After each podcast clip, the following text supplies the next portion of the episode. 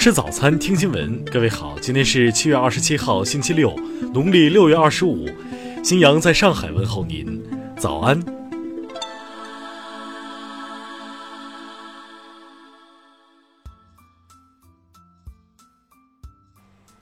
首先来关注头条消息。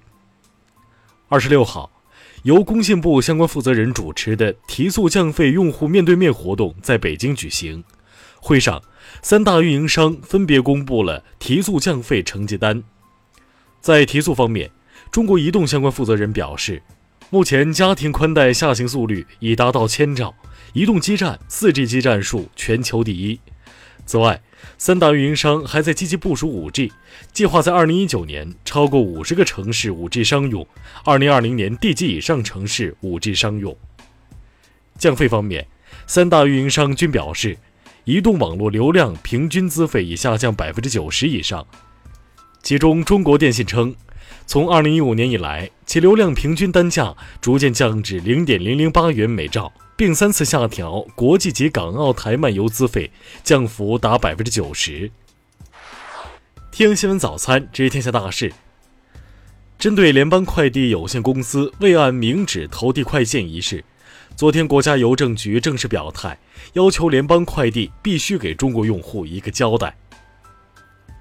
中国人权研究会二十六号发表文章，揭露美国长期存在的种族歧视问题及其反映的美式人权的严重虚伪性，并指出美国种族问题难解。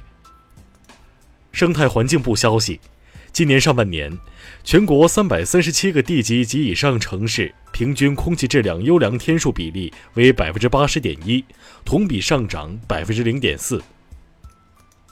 人社部介绍，截至六月底，养老保险基金已有七千零六十二亿元到账投资运营，一定能够确保基本养老金按时足额发放。第二届进博会进入倒计时一百天。目前已有六十一个国家确认参加国家综合展，法国、意大利等十五个国家确认担任主宾国。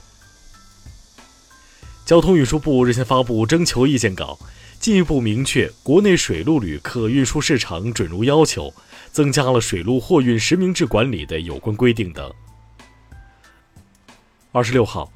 长征二号丙火箭在西昌卫星发射中心点火升空，将遥感三十号零五组卫星送入预定轨道，发射取得圆满成功。云南省高级人民法院近期作出决定，依法对孙小果强奸、强制侮辱妇女、故意伤害、寻衅滋事案启动再审。下面来关注国际方面，美国司法部二十五号发表声明称。联邦政府在时隔十六年后恢复死刑。二十五号，英国新首相约翰逊发表演讲，直指现有的脱欧协议草案令人无法接受，敦促欧盟改变拒绝重新谈判的立场。俄媒二十六号称，被乌克兰扣押的俄罗斯油轮上的船员已抵达摩尔瓦多首都基西讷乌机场，乘飞机返回莫斯科。据日媒报道，日本政府计划最快八月二号正式把韩国剔除出设置了优惠待遇的白名单国家。二十五号，巴勒斯坦总统阿巴斯表示，巴方决定无限期终止与以色列签署的全部长期协议。日产汽车二十五号宣布，二零一九财年第一季度净利润同比下跌超九成。未来将在全球范围内裁员1.25万人，削减10%的产能和产品线。波音公司24号释出警告称，如果737 MAX 禁止飞行的计划持续，将来公司可能会停产737 MAX。日本警方25号以涉嫌杀害33人以及对建筑纵火等罪名，重新取得了京都动画纵火杀人案嫌疑人青叶真司的逮捕证。下面来关注社会民生。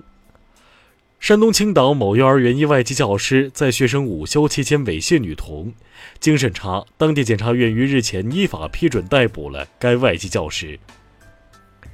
近日，一名男子在上海虹桥火车站无票强闯闸机，被发现后先是殴打检票员，然后袭警。目前，该男子已被上海铁路警方行政拘留。近日，山东某高校两男生因抢图书馆空调座大打出手，工作人员表示，目前已将其中一人记入黑名单，禁止出入图书馆。二十五号，网上流传一则安徽亳州一女生被多人殴打的视频。警方介入后，将其定性为刑事案件，并成立专案组开展侦查。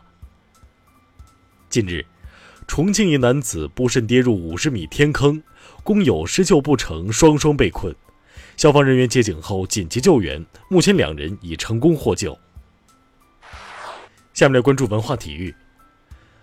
昨晚，中国男篮对喀麦隆国家队的首场热身赛打响，最终中国队以八十四比七十击败喀麦隆。光州游泳锦标赛继续进行，女子两百米蛙泳决赛，叶诗文排名第四，错失奖牌。男子四乘二百米自由泳，孙杨领先中国队，仅获第六名。当代青年群体婚恋观调查报告显示，当代青年择偶更注重内在的匹配度，近七成青年择偶愿等待，不愿将就。法国发明家沙帕塔二十五号挑战利用飞板横越英吉利海峡。但途中失手，未能降落在加油平台，坠海后获救。以上就是今天新闻早餐的全部内容，请微信搜索 xwzc 零二幺，也就是新闻早餐拼音首字母再加数字零二幺。如果您觉得节目不错，请在下方拇指处为我们点赞。一日之计在于晨，新闻早餐不能少，咱们明天不见不散。